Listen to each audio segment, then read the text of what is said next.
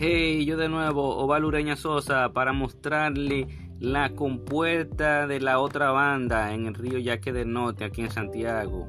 Para los que no conocen la otra banda, es el puentecito que conecta la circunvalación sur y la joya, ese puentecito que se encuentra ahí. Imagínense que podamos bajar a esa área y que toda esa arena que hay ahí se pueda dragar. ¿eh? Ustedes se imaginan, ¿eh?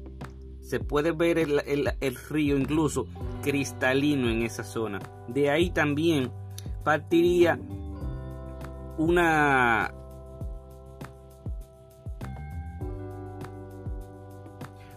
un sistema de filtro en esa área porque dicho paso en la joya tiran muchas S al río y también la que va de las carreras desde la parte de la San Luis hacia abajo terminan todo en esa zona y de ahí pasa para el río Yaque del Norte.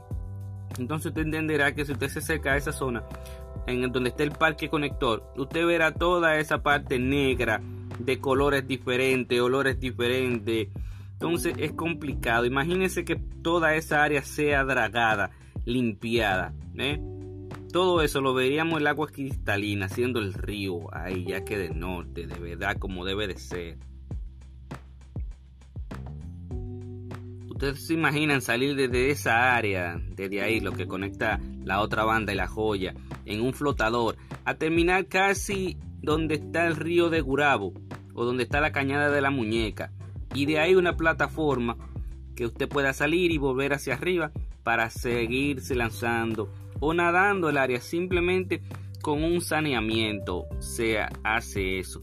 No sé cuántos millones, imagínense, se gastaría dinero, pero hay que ver la cantidad y ahí tendríamos una área más para ocio del santiaguero y los turistas. Un placer hablar con ustedes, señores.